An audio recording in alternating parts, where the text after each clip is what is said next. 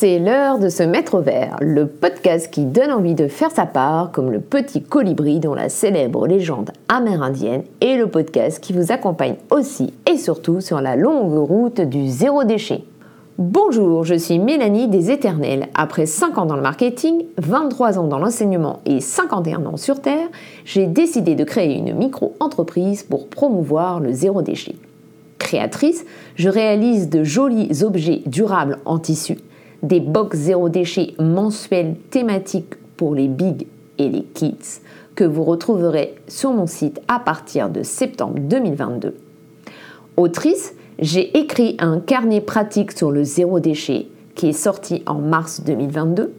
Vous le retrouvez bien évidemment en vente sur mon site leséternels.com, mais aussi sur le site de la FNAC, de Cultura, d'Amazon pour ne pas les citer, et en librairie sur commande.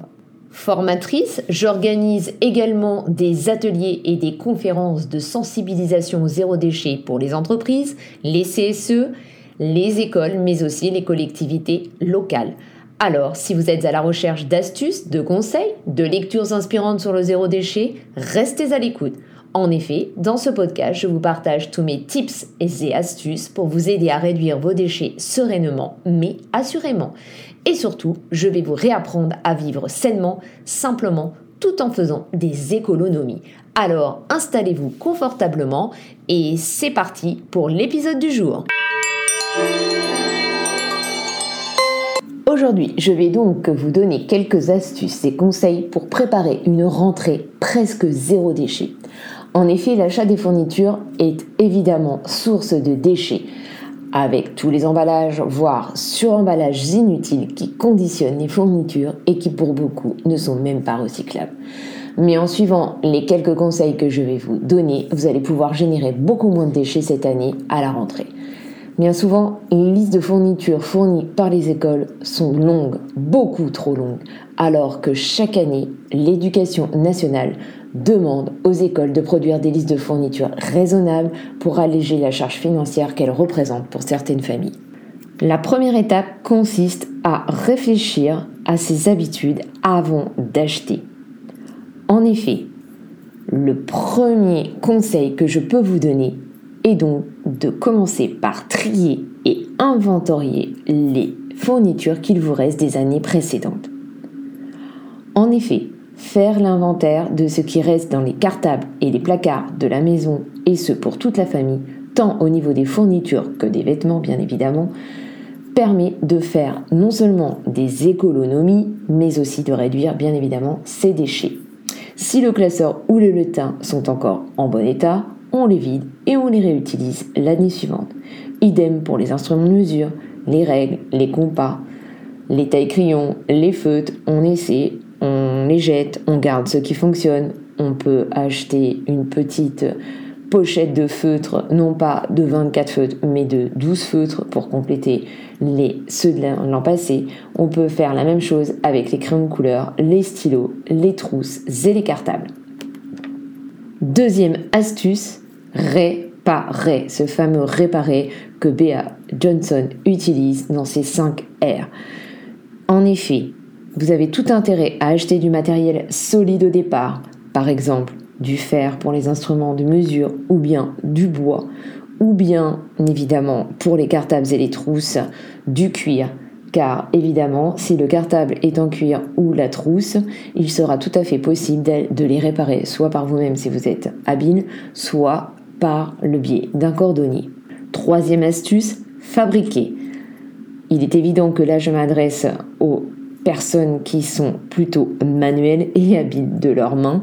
Mais si vous êtes doué, vous pouvez fabriquer vous-même vos trousses, vos cartables, vos protèges-livres ou bien protèges-cahiers en tissu par exemple. Et non seulement ils seront plus jolis que ceux en plastique, mais bien évidemment beaucoup plus éco-responsables et durables. Quatrième astuce, éduquer. Il est évident, peut-être pour tous, mais il s'agit bien évidemment d'un levier indispensable de l'éducation au développement durable. L'éducation, la sensibilisation à l'environnement est tellement important pour évidemment réduire ces déchets, il suffit d'expliquer à vos enfants que prendre soin de ces affaires permet non seulement de faire des économies pour autre chose, pour eux et pour leur plaisir, alors apprenez-leur à être soigneux, mais aussi à faire attention à ne pas perdre leurs affaires pour éviter des dépenses inutiles et bien évidemment respecter au mieux l'environnement. Deuxième phase de préparation et de réduction de déchets, les achats. Le premier conseil que je peux vous donner, qui n'est pas forcément le plus facile à appliquer, acheter sans ses enfants, ou presque. Qui n'a jamais été confronté dans un supermarché au rayon fourniture à une scène de pleurs, voire de cris, entre une maman, un papa et ses enfants pour acheter tel ou tel stylo, tel agenda, tel classeur, avec un personnage préféré, le personnage du moment en vogue, ou bien la marque préférée.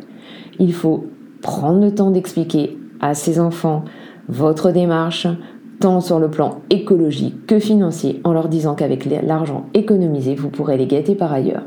Et surtout leur dire que comme ça, vous ferez aussi moins de déchets.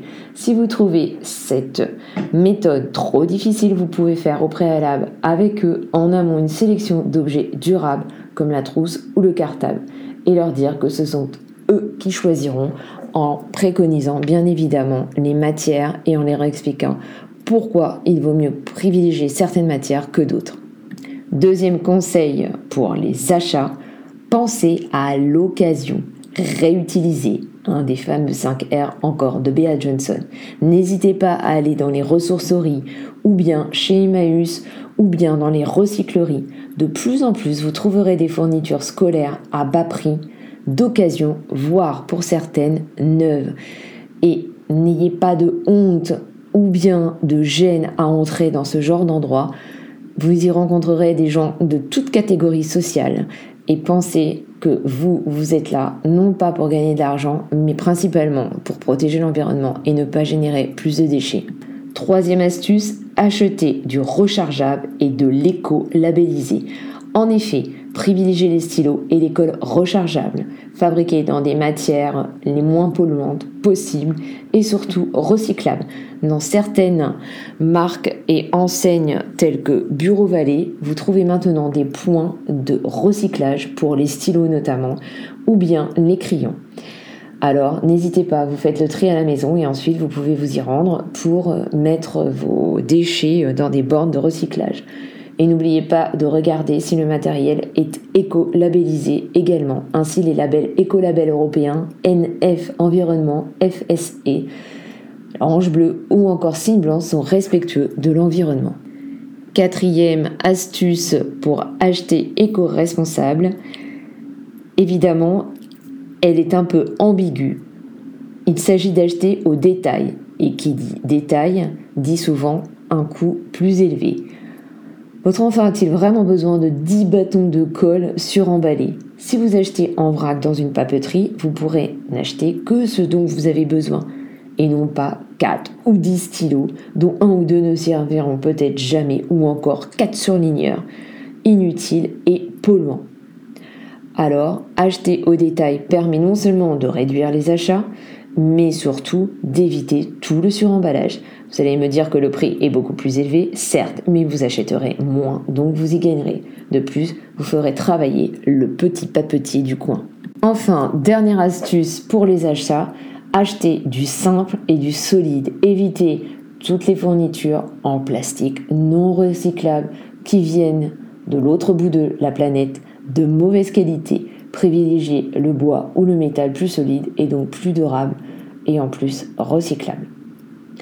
Troisième et dernier point, pensez aux autres sources de déchets générés au moment de la rentrée et tout au long de l'année scolaire. À savoir le choix de l'équipement pour le goûter. Bien évidemment, vous pouvez opter pour un équipement sans plastique si possible, éco-responsable et durable, avec par exemple une jolie boîte en métal qui ne transmettra pas de microparticules de plastique au goûter de votre enfant.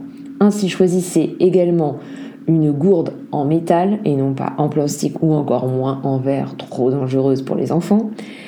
Et On peut également utiliser un bee wrap, ces fameux tissus enduits de cire d'abeille qui permettent d'emballer les goûters. Pour les compotes, il existe des gourdes rechargeables, mais malheureusement, pour l'instant, elles n'existent qu'en plastique. Et surtout, n'oubliez pas un sac à goûter en tissu lavable, type coton induit. N'hésitez pas à aller voir mes jolis sacs à goûter sur mon site internet Les Éternels. Et dans l'idéal, préparez à vos loulous des gâteaux maison. Deuxième habitude, optez pour un mode de transport éco-responsable. Vous allez me dire qu'il est plus facile d'opter pour un mode de transport éco-responsable en ville, certes. La marche, le vélo ou la trottinette sont réservés aux petits trajets, mais n'oubliez pas non plus le covoiturage et les transports en commun pour les enfants qui vivent à la campagne. J'espère que je vous aurai donné envie d'agir et de faire les bons choix pour préserver notre jolie planète et préparer une belle rentrée éco-responsable à vos loulous. N'oubliez pas, il faut vous y mettre step by step bien sûr. Ne ratez pas mes prochains épisodes de podcast qui vous aideront encore et toujours à réduire vos déchets sereinement, mais assurément. N'hésitez pas à me laisser des commentaires pour partager vos expériences et enrichir cette réflexion. Et puis, si vous en avez l'envie et le temps, rendez-vous sur mon compte Instagram ou bien Facebook ou encore Pinterest. Éternellement vôtre.